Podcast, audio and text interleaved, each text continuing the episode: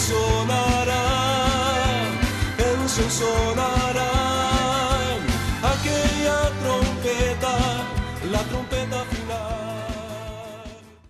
La Iglesia de Cristo de los Ministerios Llamada Final en Phoenix, Arizona, presenta su programa Llamada Final.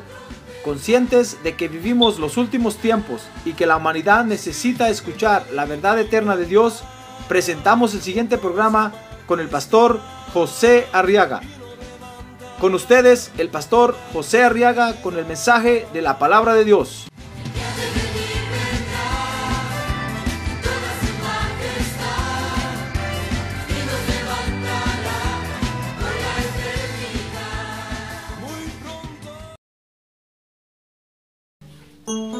En la primera carta del apóstol Juan, capítulo 1, y quiero que me acompañe a ver los primeros tres versos de este libro. Dice la Biblia, verso 1, lo que existía desde el principio, lo que hemos oído, lo que hemos visto con nuestros ojos lo que hemos contemplado y lo que han palpado nuestras manos acerca del verbo de vida. A ver, diga conmigo, del verbo de vida. Dice el verso 2, pues la vida fue manifestada y nosotros la hemos visto y damos testimonio. Y os anunciamos la vida eterna, la cual estaba con el Padre y se nos manifestó. Lo que hemos visto y oído, verso 3, os proclamamos también a vosotros, para que también vosotros tengáis, ¿qué dice? Menos más recio, para que también vosotros tengáis, ¿qué? Comunión. A ver, diga, comunión. Con nosotros. Ahora diga, con nosotros. Oiga, entonces dice, y en verdad nuestra comunión es con el Padre y con su Hijo Jesucristo. Ah, gloria a Dios. Gloria a Dios. Esa es la comunión que disfrutamos hoy. A ver, oremos por. Gloria a Dios. ¿Dice usted gloria a Dios? Muy bien, quiero que vea conmigo o que estudie conmigo ahora aquí, en esta carta, primera carta de Juan, cómo Juan define lo que es la iglesia. La iglesia de Cristo, fíjese hermano, es la reunión, dice ahí Juan, de todos los que tenemos comunión con el Señor Jesucristo. O todos los que tenemos comunión con Dios a través del Señor Jesucristo. En la iglesia no puede haber otra clase de personas, hermano. La iglesia de Cristo, fíjese, tiene la función de juntar a todos los que nos acercamos a Dios, en otras palabras, a través de la comunión con Jesucristo. La iglesia de Cristo no, no, no puede reunir a otra clase de personas, no puede reunir a otra clase de gente. Por eso es que nosotros cantamos y nuestros cantos, dijo, dijo David en los salmos, lo van a escuchar los mansos de corazón y se van a alegrar. Y van a venir y se van a juntar con nosotros. Ah, gloria a Dios. Gloria a Dios. Fíjese que la alabanza, hermano, la alabanza son las campanas que suenan y repican por todos lados para que todos los hijos de Dios se escuchen. Lo que pasa es que los religiosos ahí sí que oyeron campanas, hermano. Y pusieron campanas en los templos y, y cuando quieren reunir a sus congregaciones suenan las campanas para que vengan. Pero eso era una figura de lo que ahora nosotros hacemos con la alabanza. Lo que, no- lo que junta a los hijos de Dios es la alabanza. Por eso nosotros comenzamos nuestros, cu- nuestros cultos alabando a Dios. Porque la alabanza la empiezan a escuchar todos y comienzan a venir, hermano. Comienzan a venir. Dicen, es hora de ir a adorar a Dios. Es hora de subir al monte de Dios. Ah, gloria a Dios. Entonces la iglesia no puede reunir a otra clase de gente. Cualquier otro que viene a la iglesia y no está en comunión con Dios a través de Jesucristo, no aguantan nuestras reuniones, hermano. No les gusta. Porque no es para ellos. Tal vez ellos están en comunión con Dios por otros medios, por otras cosas, pues allá cada quien, hermano. Pero nosotros estamos en comunión con Dios a través de Jesucristo. Amén. Por eso dice el apóstol Juan ahí, le, le escribe a la iglesia y le dice, miren, para ustedes, para eh, que creen en Jesucristo, para que entonces estemos en comunión ustedes con nosotros, para que nos podamos juntar. Porque no podemos reunirnos para estar en comunión si no tenemos en común al Señor Jesucristo. Por eso, fíjese que comunión es una palabra compuesta, es común unión. Es decir, hay algo en común que nos une. Amén. ¿Y sabe usted qué es eso en común que nos une? Jesucristo. Ahora dígale que tiene a un lado, yo lo amo a usted, hermano. Yo lo amo. Pero dígale, ¿sabe por qué lo amo? No porque es ser humano. ¿Sabe por qué lo amo? Porque tiene a Jesucristo, diga. por eso lo ama. Si no lo tuviera, no tiene obligación de amarlo. ¿Sabe usted eso? La gente se confunde y la gente cree que nosotros los creyentes, los cristianos, tenemos que amar a todo el mundo, hermano. Mangos. el cristianismo no es humanismo, el humanismo es el que ama a todo el mundo, hermano. Por eso ahí, ahí andan regalando los órganos de su cuerpo para salvar a otros, porque aman a todo el mundo. Pero nosotros los hijos de Dios no.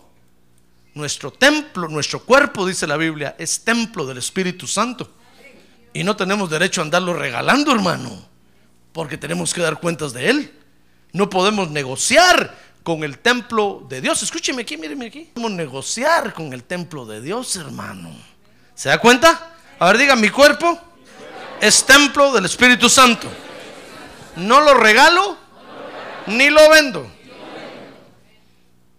Así es que usted ama al que está allá a su lado, ¿verdad? Ahora dígale otra vez, yo lo amo, hermano. Pero dígale, ¿sabe por qué lo amo? No porque tenga bonita cara. Lo amo solo porque tiene a Jesucristo. ah, gloria a Dios, démosle un aplauso al Señor. Gloria a Dios.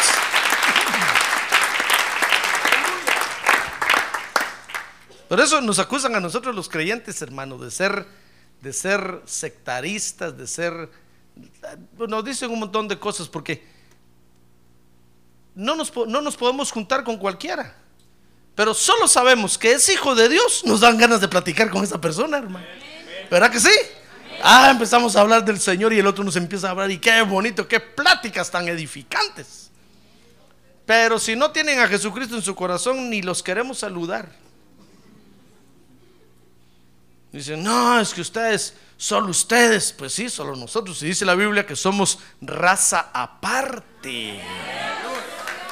Ah, gloria a Dios. A ver, diga, gloria a Dios.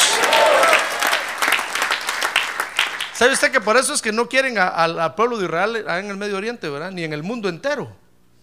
La mayoría de países del mundo son antisemitas. Porque le tienen una envidia a Israel horrible. Porque el pueblo de Israel se siente una raza aparte. Igual que nosotros. Los israelitas no comen con, con cualquiera. No hablan con cualquiera.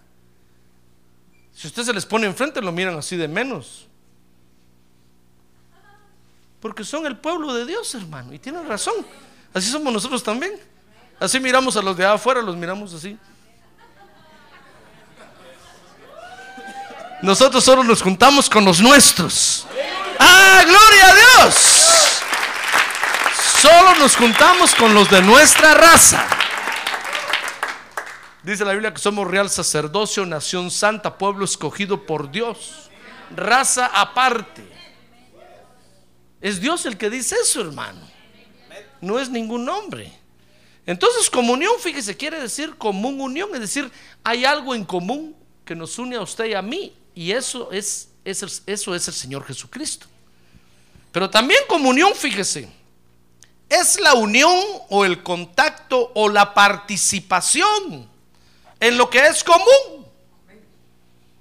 Es decir, por eso nosotros nos reunimos aquí, por eso participamos aquí, por eso estamos en contacto aquí uno con otro, porque tenemos al Señor Jesucristo en común, hermano. El que no tiene al Señor Jesucristo en el corazón no puede estar en comunión con nosotros. Claro que podemos hablar con toda la gente, claro que podemos, tenemos que convivir con toda la gente. De hecho, fíjese que nosotros tenemos familia que no es creyente. Comemos con ellos, nos reímos con ellos, hablamos con ellos, etcétera. Hay, hay esposas que tienen esposos que no son creyentes o esposos que tienen esposos que no son creyentes y viven con ellos, duermen con ellos, comen con ellos. Porque tenemos que relacionarnos con todo el mundo. Pero únicamente estamos en verdadero contacto, en verdadera unión, en verdadera participación con los que tienen al Señor Jesucristo en su corazón. Ahora quiero que vea conmigo en Isaías capítulo 1, verso 18.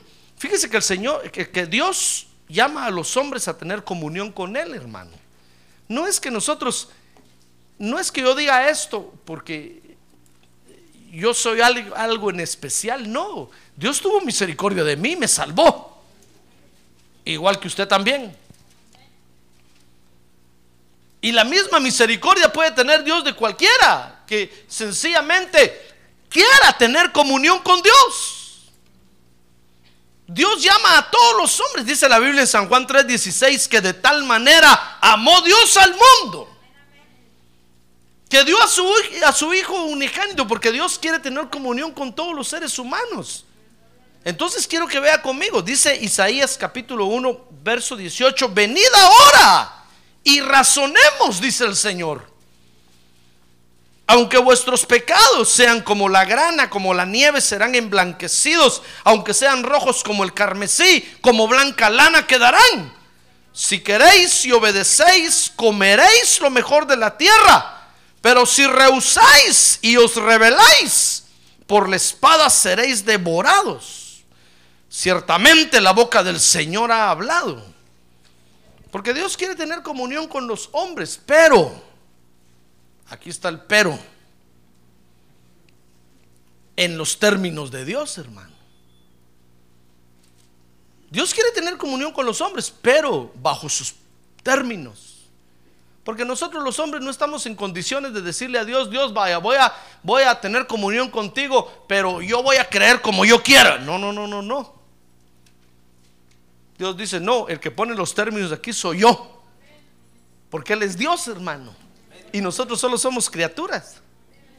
Es como que, como que una hormiga le dijera a usted, vaya, voy a vivir en tu casa, pero me abrí la puerta todos los días a las 5 de la mañana y me, la y me tenés comida preparada. Usted le diría a la hormiga como nochón, ¿este qué está creyendo? ¿Sabe qué haría usted? Le pondría el pie encima así, mire. Pobre hormiga, hermano. Usted le dice a la hormiga, ¿cómo no hormiga? ¿Querés vivir? En, ¿No querés que te eche flit? vas a vivir en ese rincón y yo voy a estar controlando lo que te llevas y lo que te comes. Y si miro que estás rascando y echando tierra para afuera, te voy a matar. La hormiga tendría que decir, está bueno, jefe, ¿cómo no? Usted es el dueño de la casa y tengo que obedecer.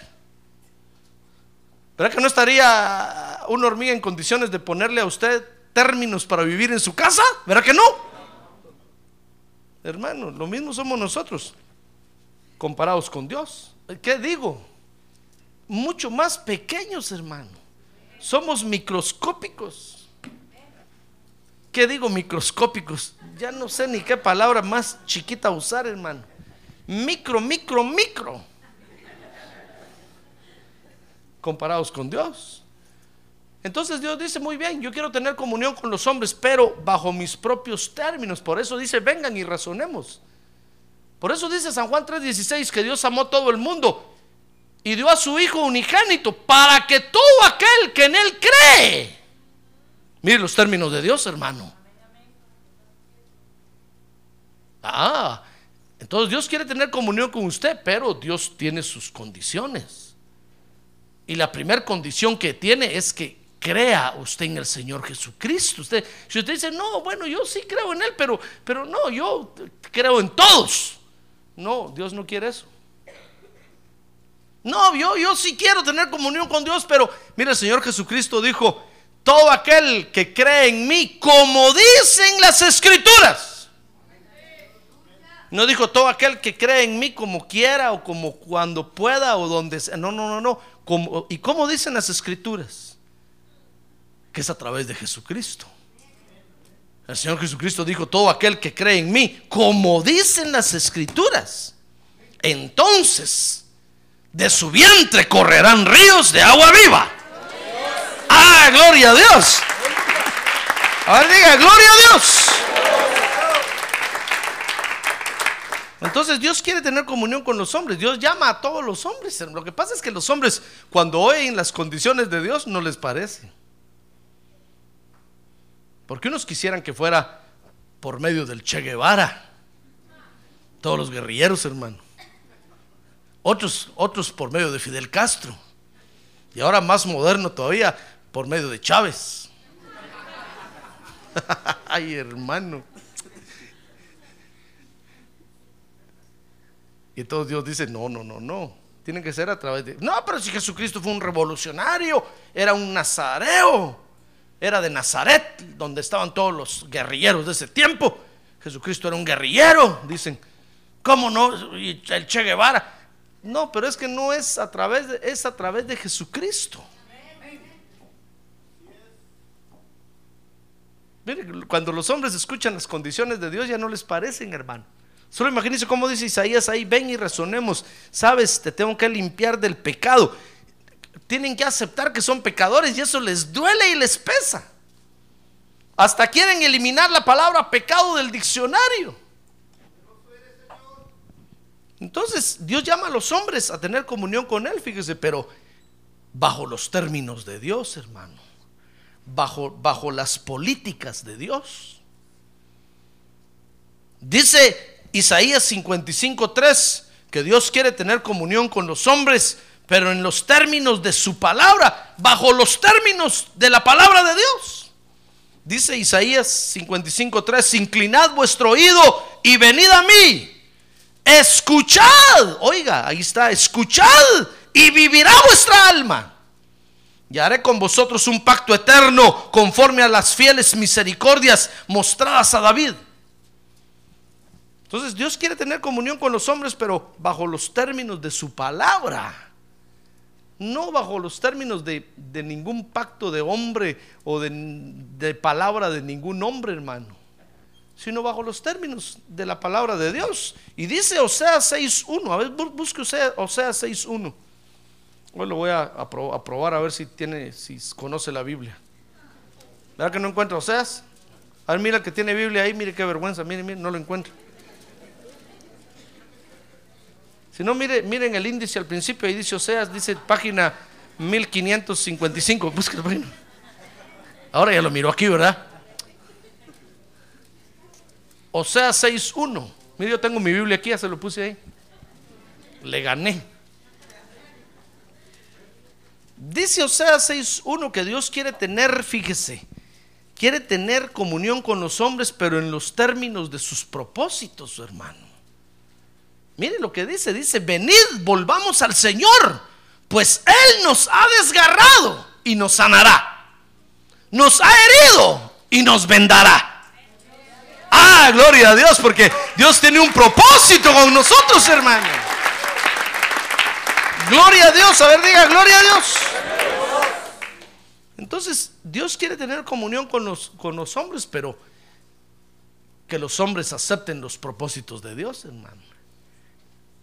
Y estas tres cosas son tres cosas que los hombres no aceptan. No aceptan las condiciones de Dios, no aceptan las condiciones de la palabra de Dios, no aceptan las condiciones de los propósitos de Dios, no las aceptan. No quieren. No le contó la otra vez, la otra vez que un hermano tuvo un problema, una familia tuvo un problema aquí en la iglesia con su hijo. Y me llamaron al otro día, hermano. Y el esposo estaba bien bravo y me dijo, pastor, mire lo que le hicieron a mi, a mi, a mi hijo, no sé qué, no sé cuánto.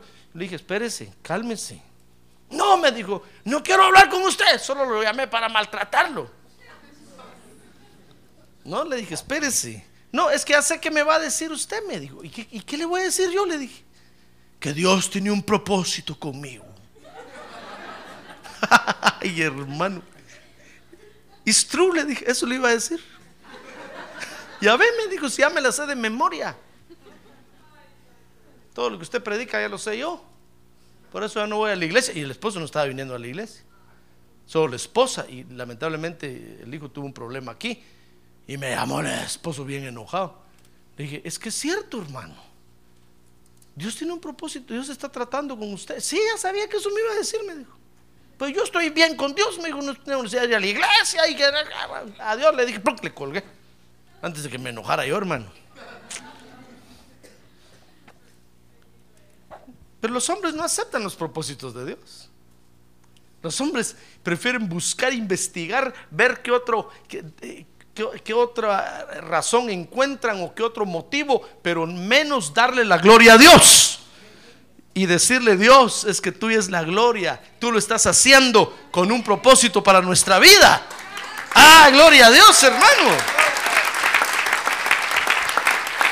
Por eso dice Oseas ahí, vengan, volvámonos al Señor, ¿por qué se alejan? Si Él, Él nos ha desgarrado, Él nos va a sanar.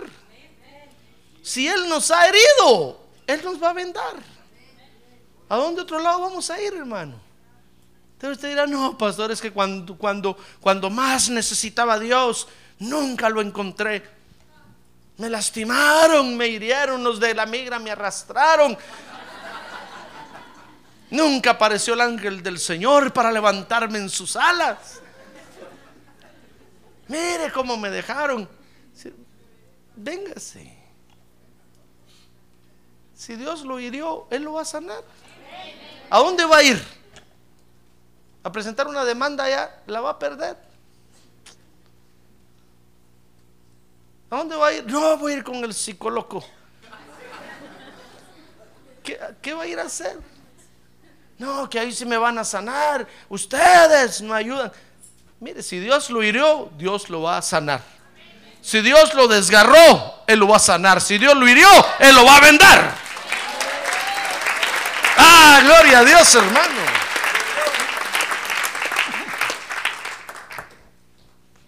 Si la migra lo, agarró y lo arrastró, merecido lo tiene, hermano. ¿Para qué se pasó así la línea? Pues, si es contra la ley. ¿No sabía usted eso? No, yo no sabía. No, hermano. Se pasa un semáforo en rojo. yo no sabía. Le van a dar un ticket de ese tamaño, mire. Y si no tiene licencia, le van a quitar el carro. Es que yo no sabía. ¿En qué mundo vive usted, hermano?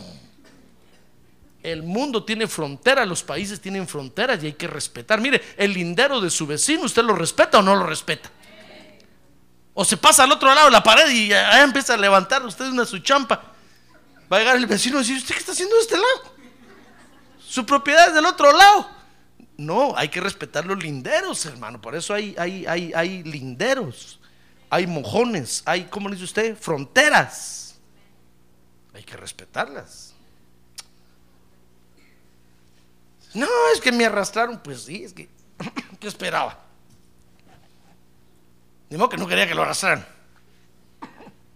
¿Verdad? No, pero es que si Dios lo permitió, Él lo va a sanar, hermano. ¿Comprende? Si Dios nos ha desgarrado, Él nos va a sanar. Si nos ha herido, Él nos va a aventar. ¿A dónde vamos a ir, hermano? ¿Quién tendrá el poder? ¿Quién tendrá, hermano, eh, el, eh, eh, el, alcohol, el algodón, el hisopo suficiente como para sanar nuestra herida? Nadie, solo el Señor Jesucristo. Ah, gloria a Dios, solo Él tiene el poder para restaurarnos. Si usted lo han herido en la iglesia, si lo han lastimado, venga, el Señor lo va a sanar. No, ya no voy, es que me trataron mal. Me... ¿A dónde va a ir? Acepte los propósitos de Dios. Ya ve que nos cuesta aceptar los propósitos. Si a nosotros los hijos de Dios nos cuesta, imagínense a la gente de afuera del mundo, hermano. Entonces Dios quiere tener comunión con los hombres, pero bajo sus términos. Ahora, la comunión con Dios, fíjese, a través de Cristo, la podemos alcanzar, la pueden alcanzar los hombres. Por eso Dios la diseñó así Pero dice Primera de Juan 1.1, estudiamos ahora Primera de Juan 1.1 ahí, que es necesario primero tener una experiencia personal con Dios, hermano.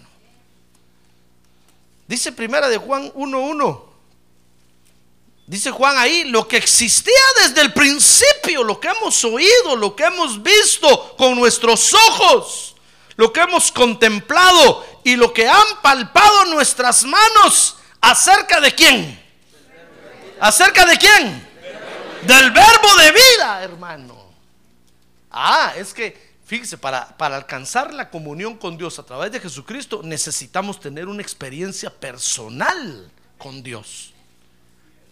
Lo más terrible de todo es que dice Juan ahí que es una experiencia personal que no comenzó aquí en la tierra, hermano.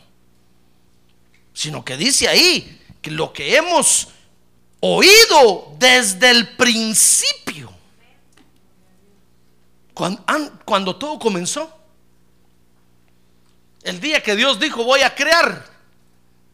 Desde ese momento. Dios presentó al verbo de vida a su hijo unigénito. Se llamaba, ahí se llamaba el verbo. Lo presentó antes de crear todo. Entonces dice Juan ahí, miren, es que es una experiencia que tenemos que tener con Dios que no es de ahorita. Por eso muchos se confunden, hermano.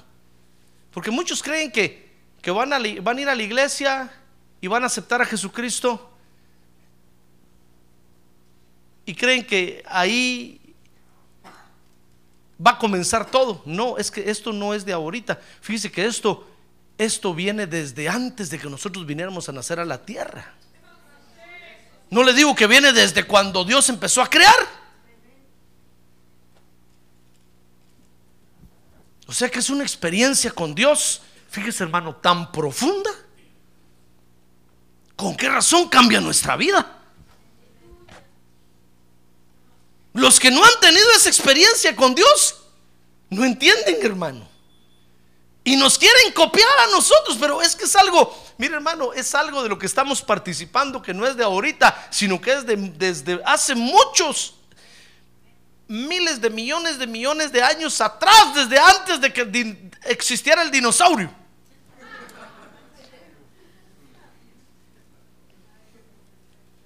Porque dicen que los dinosaurios tienen como 300 mil millones de años, hermano. Pues antes de que existiera todo eso, antes de que existieran los planetas, el universo, antes de todo, tuvimos una experiencia personal con Dios nosotros. Ah, gloria a Dios. Y ahora se refleja aquí en la tierra. Mire desde dónde viene nuestra experiencia. Por eso el diablo, el diablo no nos puede votar. Ahora diga, el diablo no me va a votar. Porque esto no comenzó hoy ni ayer. Ahora diga, esto no comenzó ni hoy ni ayer. Esto comenzó desde el principio, hermano. Esto no es algo que, que a nosotros se nos haya antojado venir a la iglesia y hacernos evangélicos. Y nuestra familia dice, ¿para qué cambiaste de religión? No es de ahorita, hermano. Esto viene, dice Juan ahí, que es una experiencia personal que viene desde el principio. Y es una experiencia, dice ahí 1 Juan 1.2, que nos hace conocer al verbo de vida. Mire, mire el verso 2. Dice, pues la vida fue manifestada. Y nosotros hemos visto y damos testimonio y les anunciamos la vida eterna, la cual estaba con el Padre y se nos manifestó. Ah, gloria a Dios. Jesucristo es su nombre. Ahora diga Jesucristo. Mire, fíjese que es una experiencia que viene desde el principio, pero llegó un momento, dice Juan ahí el verso 2, cuando se manifestó en la tierra. Y note que el verso 1 dice que viene desde el principio, donde nosotros oímos, vimos, contemplamos y palpamos hermano, usted es más viejo que la maña de pedir fiado. A ver, dígale que tiene un lado, que viejo es usted, ¿Sabe usted eso fue lo que el Señor le dijo a Job? Fíjese que Dios le empezó a decir a Job, mira Job, vaya, ¿quieres hablar conmigo? Vaya. ¿Dónde estabas tú? Le dijo cuando yo hice la tierra. ¿Dónde estabas tú cuando yo tracé el universo? ¿Dónde estabas tú cuando yo hice las profundidades? Y le empezó a hablar Dios de toda la creación. Y al final Job le dice, no, yo no había nacido. ¿Cómo que no le dice Dios? Ya estabas ahí, sí estabas conmigo. ¿Tú lo viste?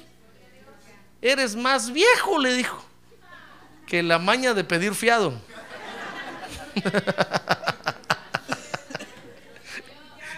hermano, mire, mire, usted es más viejo. ¿Cuántos años tendrá usted realmente, hermano? A ver, mira que tiene a un lado.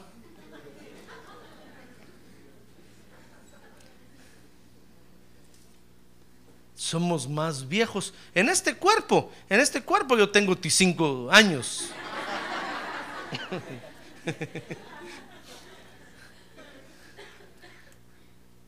Pero antes de tomar este cuerpo, yo ya, existía, hermano. Y dice Juan ahí que nosotros vimos, oímos. ¿Qué más?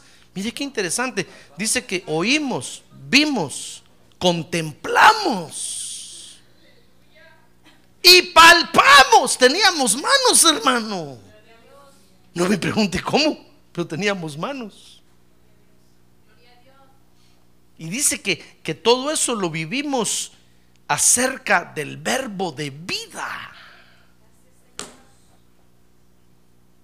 A Jesús lo conocemos aquí, en la tierra, pero antes lo conocíamos como el verbo de vida. Mire qué belleza, hermano.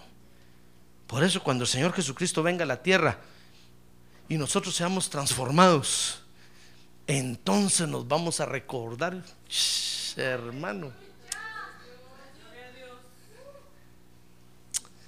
Entonces le vamos a decir al Señor, si, nosotros te conocemos a ti desde antes de todo. Y es una experiencia, dice Juan ahí, que entonces hizo realidad en la tierra. Dice que la vida fue manifestada, verso 2, y nosotros la hemos visto. Usted la ha visto, ¿verdad? Sí. Y damos testimonio y les anunciamos la vida eterna, la cual estaba con el Padre y se nos manifestó aquí en la tierra. Entonces, fíjese que es una experiencia personal con Dios que no solo viene desde el principio, sino que nos hace conocer, es una experiencia que nos hace conocer la vida aquí en la tierra, hermano. mire qué bonito. ¿Ya ve qué bonito? mire lo que estamos viviendo, hermano. Pobre los que no van a experimentar esto se lo van a perder. Por eso dice la Biblia que no es del que quiere ni del que corre. Por eso, fíjese, por más que usted empuje a alguien a la iglesia, no va a entrar, hermano. Si no tiene que entrar, no va a entrar. Por más que usted le diga, por favor, aunque le ponga una candela y una veladora, por favor, anda a la iglesia, venía a la iglesia. Si no tiene que venir, no va a venir nunca. Por eso nuestra tarea solo es hablarles del Evangelio y olvídese. Si va a venir esas pocas palabras que usted le habló, el Espíritu Santo las va a agarrar y va a trabajar con esa persona y lo va a traer. ¡Ah, gloria a Dios!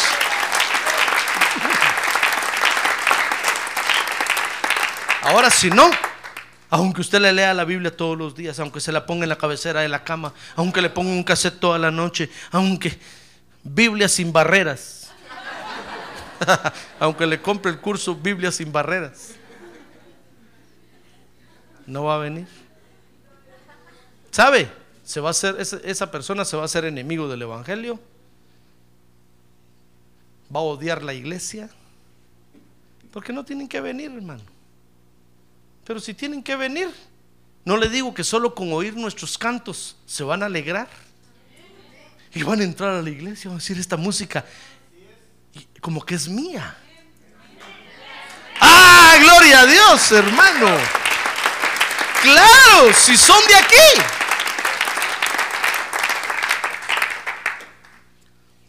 Dice un dicho allá afuera que a la fuerza ni la comida es buena. Y es cierto, a la fuerza el Evangelio no es bueno, hermano. Si traemos gente a la fuerza a la iglesia, solo lo estamos haciendo enemigos del Evangelio. Porque no es religión, el Evangelio es revelación.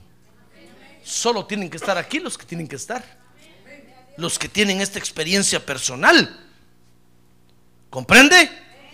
Mire, es una experiencia que nos hace conocer entonces la vida aquí en la tierra. Dice el verso 3 que es una experiencia que nos hace reconocer.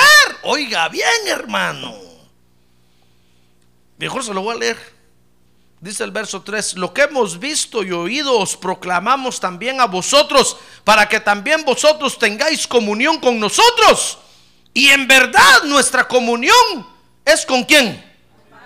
¿Y con quién más? Con su Hijo Jesucristo. Mire, es, fíjese que es una experiencia que nos hace reconocer al Padre y al Hijo. Mire qué bonito, hermano. Por eso en este asunto, el que tiene, el que está en comunión con Dios a través del Señor Jesucristo no se pierde.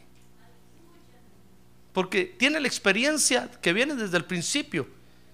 Tiene la experiencia que lo hace, que lo hace, ¿qué le dije? Conocer la vida aquí en la tierra, al Señor Jesucristo.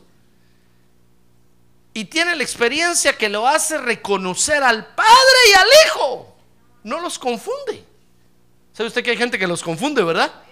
Es más, hay gente que dicen que es uno solo, que no hay padre ni hijo, sino solo, solo uno. mire las bolas que se hacen, hermano. Y nosotros lo vemos tan clarito, ¿sí o no? Nosotros vemos al Padre Celestial y al Hijo Unigénito del Padre y al Espíritu Santo de Dios. Pero hay quienes no lo ven, hermano.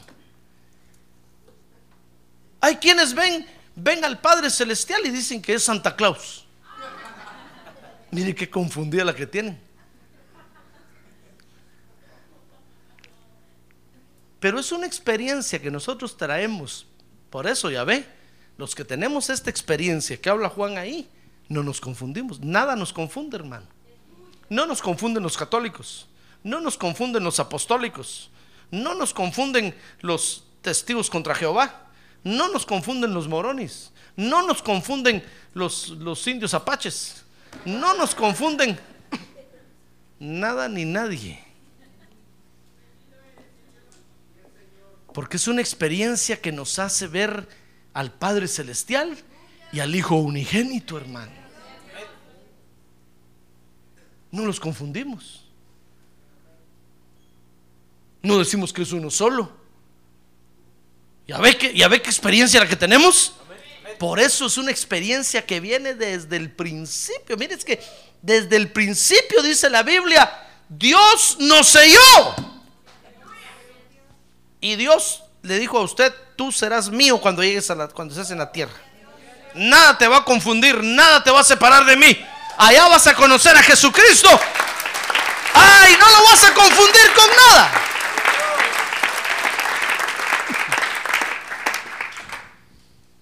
Por eso dijo el Señor Jesús, miren, en los últimos tiempos van a querer confundir a los escogidos y no van a poder.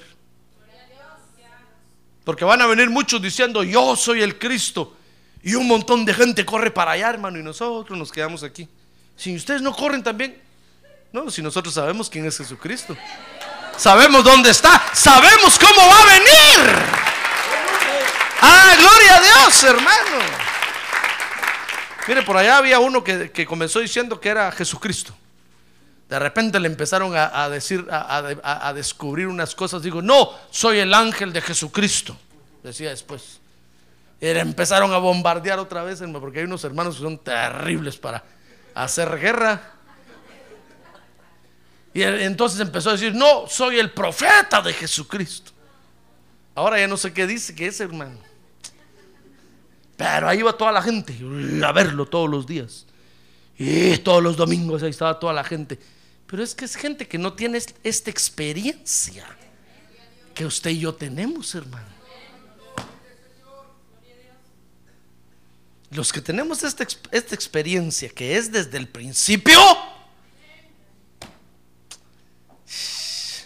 dijo el apóstol Pablo,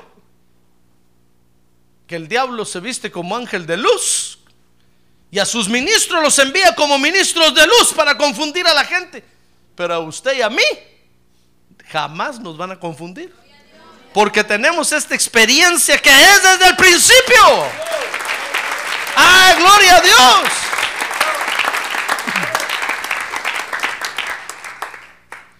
Mire, ¿con qué razón no se pueden juntar con nosotros cualquier hermano? Si no somos, no somos cualquier cosa. A ver, diga, yo no soy cualquier cosa. Yo soy muy especial. A ver, Recio, diga, yo soy muy especial. Mire, le estoy enseñando lo que usted tiene dentro de usted.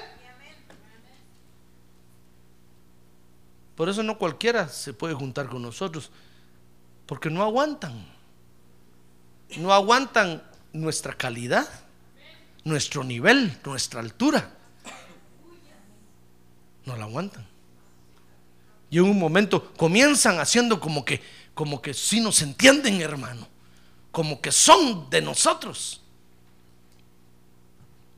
Pero después, con el tiempo nos damos cuenta que solo se estaban haciendo. A ver, mira que tiene a un lado.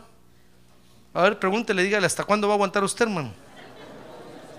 Pregúntele, dígale, ¿hasta cuándo va a aguantar? A ver, dígale, ya deje de fingir.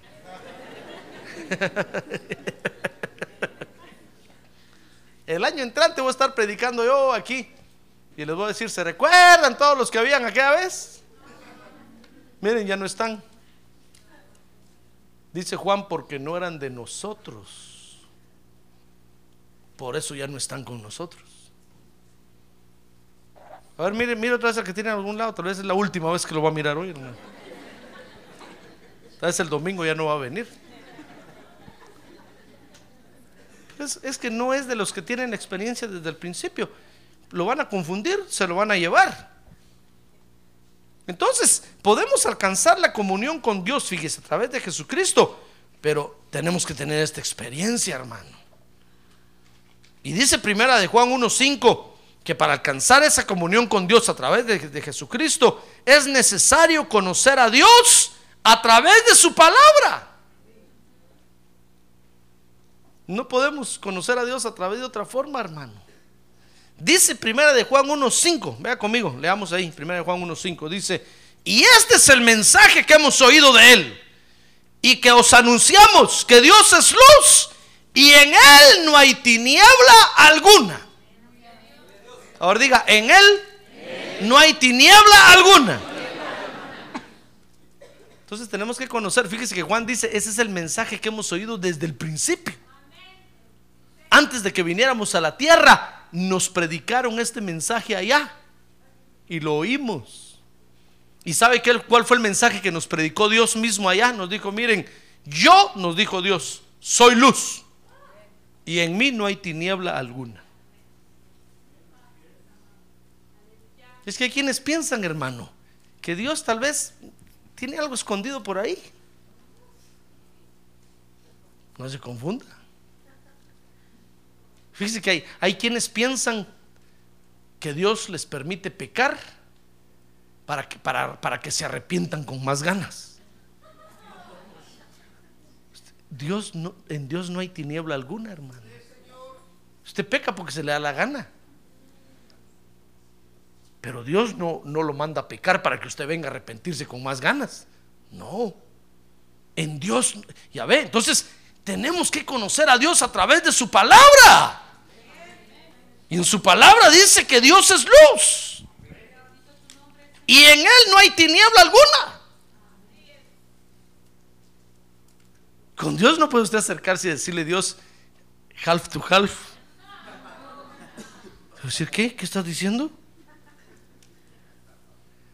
No puede venir con Dios a decirle Dios, hagamos un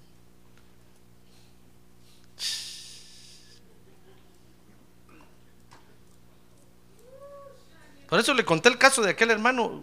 Una vez me invitaron a predicar en una iglesia y a una plática de, esposos y un hermano hizo una pregunta y me decía, hermano, mire, yo me quiero divorciar.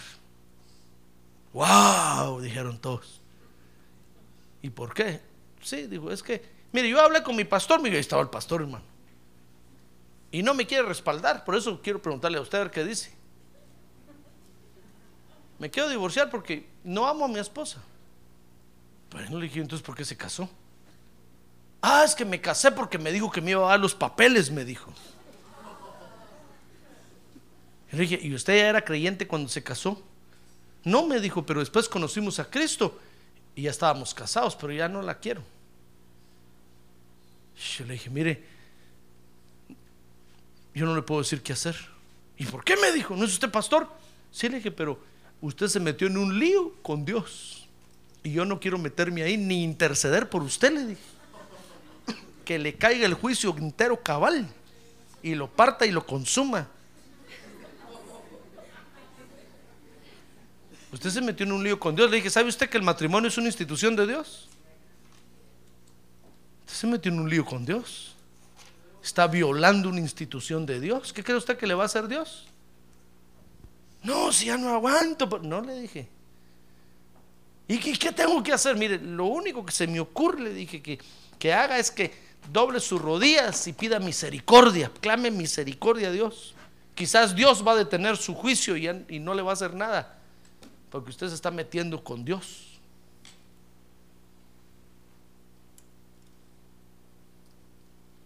Hermano, tenemos que conocer a Dios. Amén. Y dice 1 Juan 1.5 que únicamente lo podemos conocer a través de su palabra. Dice 1 de Juan, de Juan 1.6, fíjese, oiga cómo es la palabra de Dios. Dice 1 de Juan 1.6 que es una palabra definida. Oiga, dice, si decimos que tenemos comunión con Él, pero andamos en tinieblas, mentimos y no practicamos la verdad. Porque la palabra de Dios es definida, hermano. Usted no puede decir, yo soy creyente y no conoce la Biblia. A ver, mire la Biblia que tiene a un lado. Ni la lee. Mejor, mejor no diga que es creyente, qué vergüenza. Que la palabra de Dios es una palabra definida, hermano. A lo blanco le llama blanco y a lo negro, negro. Siempre decir, no, pero es que Dios es Santa Claus, es bonachón así. De todas maneras, me bendice. No, hermano. La palabra de Dios es una palabra definida. Somos o no somos. Estamos o no estamos. Pero no puede decir, sí, pastor, hoy estoy, mañana no. No. La palabra de Dios es una palabra definida. Dice primera de Juan 1.7 que la palabra de Dios es una, es una palabra que nos limpia. Dice, mas si andamos en la luz, 1.7, como Él está en la luz, tenemos comunión los unos con los otros. Y entonces la sangre de Jesús, su Hijo, ¿qué dice? Nos limpia de todo pecado, hermano. Entonces, es una palabra que nos limpia. Si la aceptamos y la recibimos para andar en la luz, Dice primera de Juan 1.8 que, es, que la palabra de Dios es una palabra absoluta. Es decir, lo que Dios dice, así es. Usted no puede decirle Dios y no, ¿no será que te confundiste? ¿No será que te equivocaste ahí? Hermano, la palabra de Dios es una palabra absoluta. Mire, dice, si decimos que no tenemos pecado, nos engañamos a nosotros mismos y la verdad no está en nosotros. Pero si confesamos nuestros pecados, Él es fiel y justo para perdonar, para perdonarnos los pecados y para limpiarnos de toda maldad. Verso 10, si decimos que no hemos pecado, oiga, le hacemos a Él mentiroso y su palabra no está en nosotros. ¿Sabe por qué? Porque su palabra dice que somos pecadores. Entonces la palabra de Dios es una palabra absoluta, hermano no se puede discutir. Por eso, fíjese, oiga bien, a ver, dígale escuche bien, hermano. Oiga esto, despierte, dígale. Despierte, anótelo, anote esto. La palabra de Dios no se discute. Se acepta o se rechaza.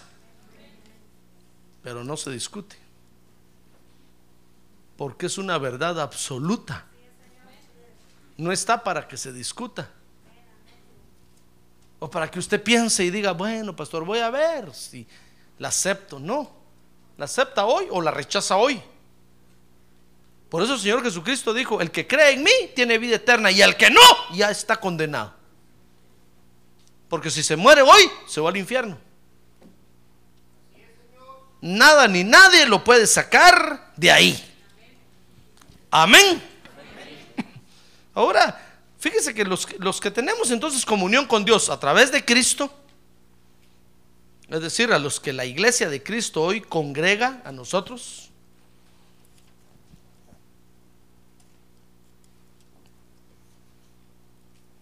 tenemos, fíjese, ciertas señales que nos evidencian, hermano. Por eso el Señor Jesús dijo, miren, miren los frutos. Los frutos van a evidenciar quién es quién. ¿Se acuerda de eso, verdad? Entonces dice primera de Juan 2.3 que los que, que los que tenemos comunión con Dios a través de Jesucristo, dice primera de Juan 2.3 que conocemos a Dios porque guardamos su palabra. Mire, se lo voy a leer. Dice, y en esto sabemos que hemos llegado a conocerle si guardamos sus mandamientos. Guardamos su palabra, hermano. ¿Usted guarda la palabra de Dios? Bueno, ¿usted guarda la palabra de Dios? Bueno, entonces usted conoce, conoce a Dios a través de Jesucristo. Dice primera de Juan 2.6 que otra señal que tenemos es que permanecemos porque andamos como Él anduvo. mire, el Señor Jesús les dijo un día a los discípulos, miren, el cielo y la tierra pasarán, pero mis palabras, dijo, mi palabra no pasará. ¿Quiere usted permanecer para siempre? Entonces guarde la palabra de Dios, porque la palabra de Dios lo va a hacer permanecer para siempre, hermano. Ah, gloria a Dios. La palabra de Dios es lo que necesitamos. No necesita usted inyectarse silicón ni, ni morfol para disecarse, para vivir toda la vida. Lo que necesita es comerse la palabra de Dios. Y la palabra de Dios lo va a hacer permanecer para siempre. No se va a envejecer, ni va a morir, dijo el Señor. ¡Ah, gloria a Dios! Entonces, fíjese que la primera señal que tenemos, repito, es que conocemos, conocemos a Dios porque guardamos su palabra. Permanecemos porque andamos como Él anduvo, dice primera de Juan 2.10, que nos desarrollamos porque andamos en la luz. Mire conmigo primera de Juan 2.10. A ver, diga que tiene a un lado, ánimo hermano. No se duerma. ¿Ya lo animó? Si no, pellizquelo. No le va a decir, tómese un Red Bull. No, no, no, no. Eso es malo. Primera de Juan 2.10 dice, y el que ama a su hermano permanece en la luz y no hay causa de tropiezo en él. ¿Ya ve a quién tiene que amar? No se confunda, hermano. No es, dice ahí Juan que no es al mundo al que tenemos que amar. Porque dice, dice ahí Juan que el que ama al mundo se hace enemigo de Dios. Es a su hermano el que tiene a un lado. que, a ver, dígale otra vez, hermano, yo lo amo. ¿Y sabe por qué lo amo? Le, dígale. ¿Porque es latino?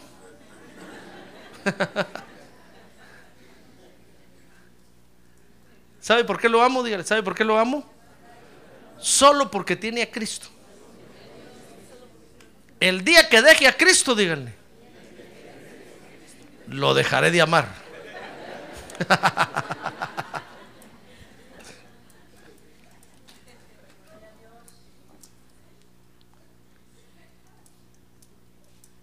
ya ve, lea Juan y va a ver.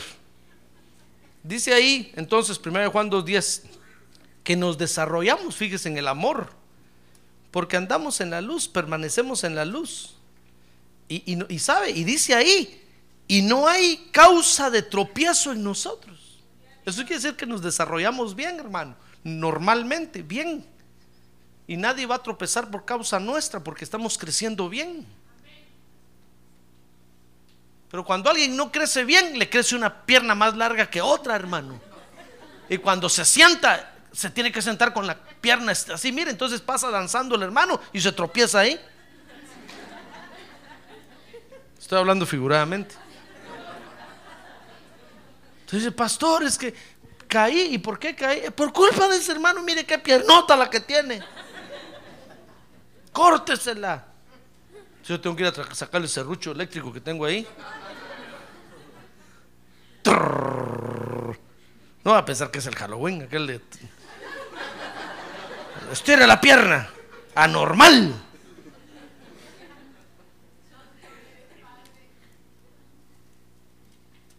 ¿Por qué? ¿Por qué? ¿Por qué tropezamos en la iglesia? Porque hay, hay creyentes anormales, hermano.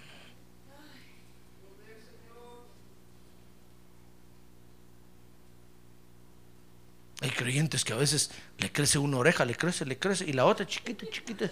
Una oreja de ratón y la otra de elefante así. ¿Y sabe por qué? Todo lo oye, todo lo oye. Anda metiendo la oreja por todas partes, hermano. Anormal. Por culpa suya tropezamos los hijos de Dios. Venga, le voy a cortar la oreja. ¿No se da cuenta usted que hay gente que todo lo oye? Usted habla en secreto allá, mire, y aquí oye, hermano. El pastor le dijo. Anormal. Hay otros que le crecen los labios así, mire.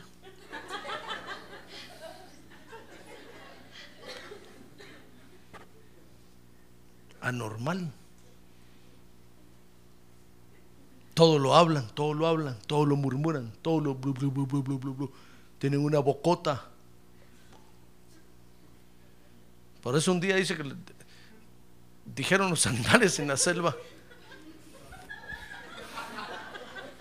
Hay alguien que nos está delatando.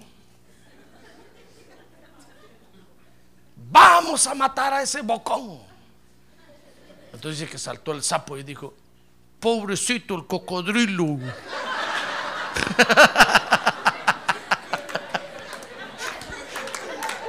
Ay, hermano, mire las cosas que pasan.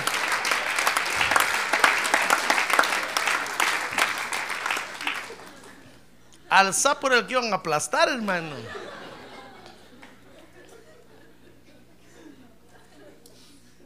Pero el que anda en la luz se desarrolla normalmente, hermano. Tiene los dos brazos parejos, las dos piernas iguales, camina straight ahead, erguido para arriba.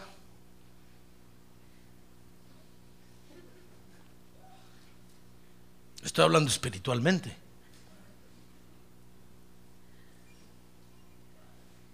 Y no hay tropiezo en él.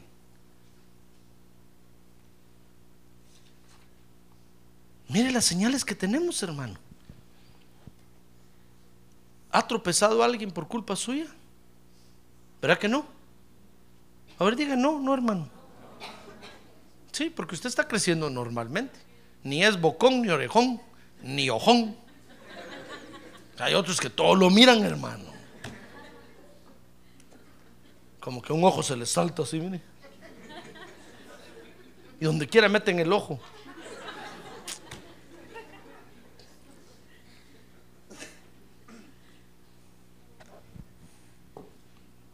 Mire la señal que tan bonita que tenemos. Nos desarrollamos normalmente porque andamos en la luz. Y no y nadie tropieza en, nos- en nosotros. Dice Primera de Juan 2:22. Ah, y esta es la más, señal más bonita, hermano.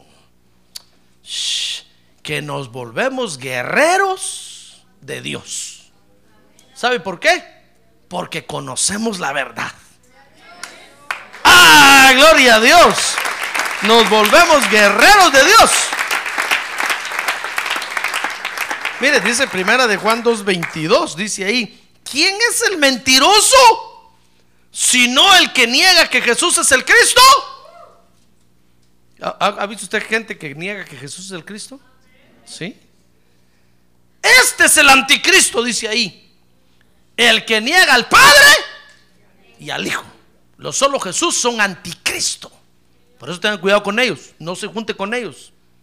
Los apostólicos son anticristo. Tengan cuidado con ellos. Va a contarles que yo le dije. Sí, porque niegan al Padre y al Hijo. Ellos dicen que solo es uno. Mentira del diablo. Nosotros los que tenemos la experiencia desde el principio, sabemos reconocer al Padre Celestial y al Hijo Unigénito del Padre. Sabemos que son dos diferentes, pero son uno solo en esencia. Ah, nos volvemos guerreros, ya ven, nos volvemos peleadores, hermano. Nos dan ganas de pelear contra aquellos que dicen que no, que solo uno. No, que, que no hay ni uno. Mentirosos hijos del diablo. Nosotros conocemos al Padre y conocemos al Hijo. Hemos tenido un encuentro personal con el Hijo, lo conocemos. Hemos tenido un encuentro personal con el Espíritu Santo, lo conocemos. Y vamos a tener un encuentro personal con el Padre Celestial. ¡Ah, gloria a Dios! ¿Ya ve que nos volvemos guerreros? Mire ese Juan. Ah, ese Juan, hermano, mandó al infierno a solo Jesús, a solo Jesús ahí. Los hizo chicharrón de una vez. Dice, ¿quién es el mentiroso?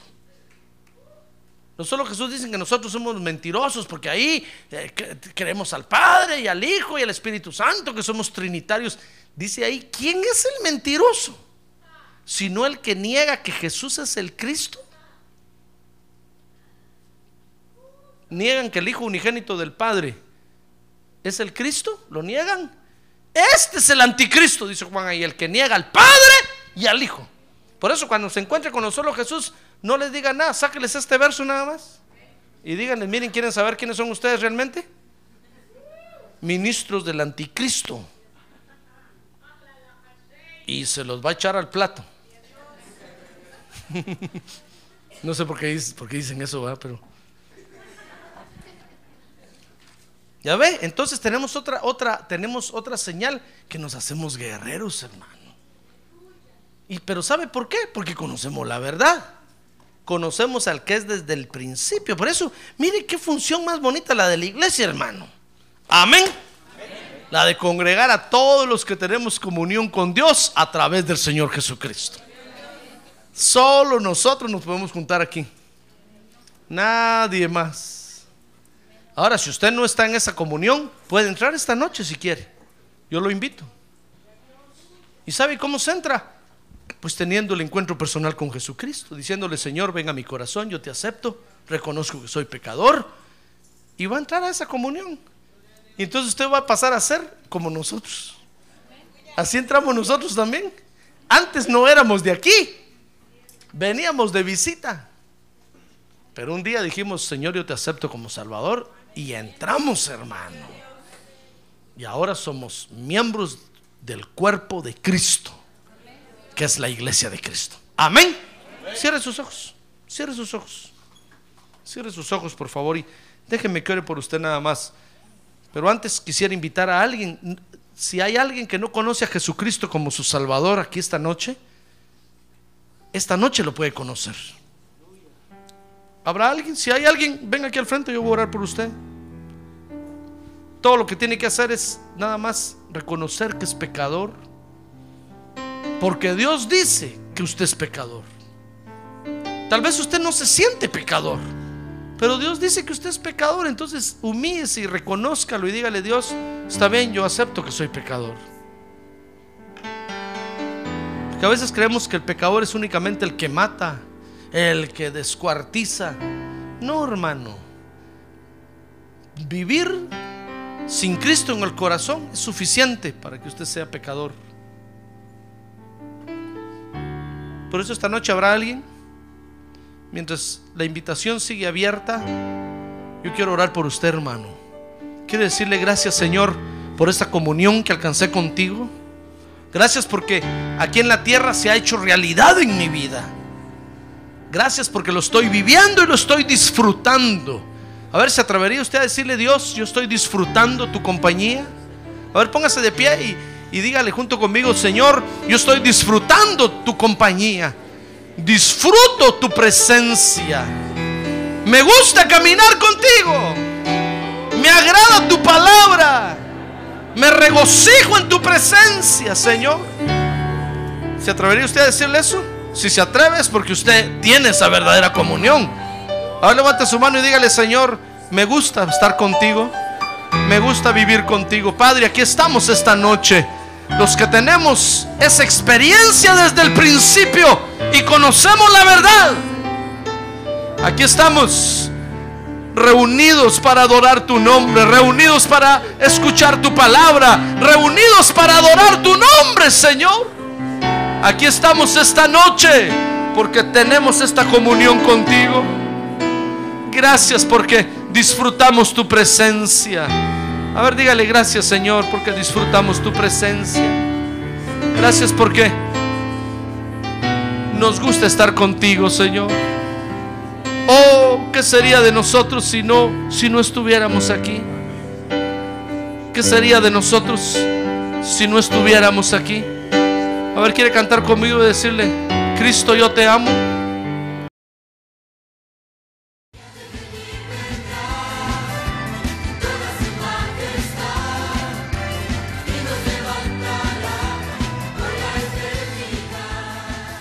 La Iglesia de Cristo de los Ministerios, llamada final en Phoenix, Arizona, cumpliendo con la comisión de Joel 2.1, presentó su programa, Llamada Final. Esperamos que nos vuelva a sintonizar la próxima semana a la misma hora por esta emisora. Los invitamos a nuestras reuniones en el 6023 Norte 71 Drive, esquina con Bethany Home Road. Para mayor información puede llamarnos al 623-934-1259 o visitarnos en la internet al www.llamadafinalphoenix.com.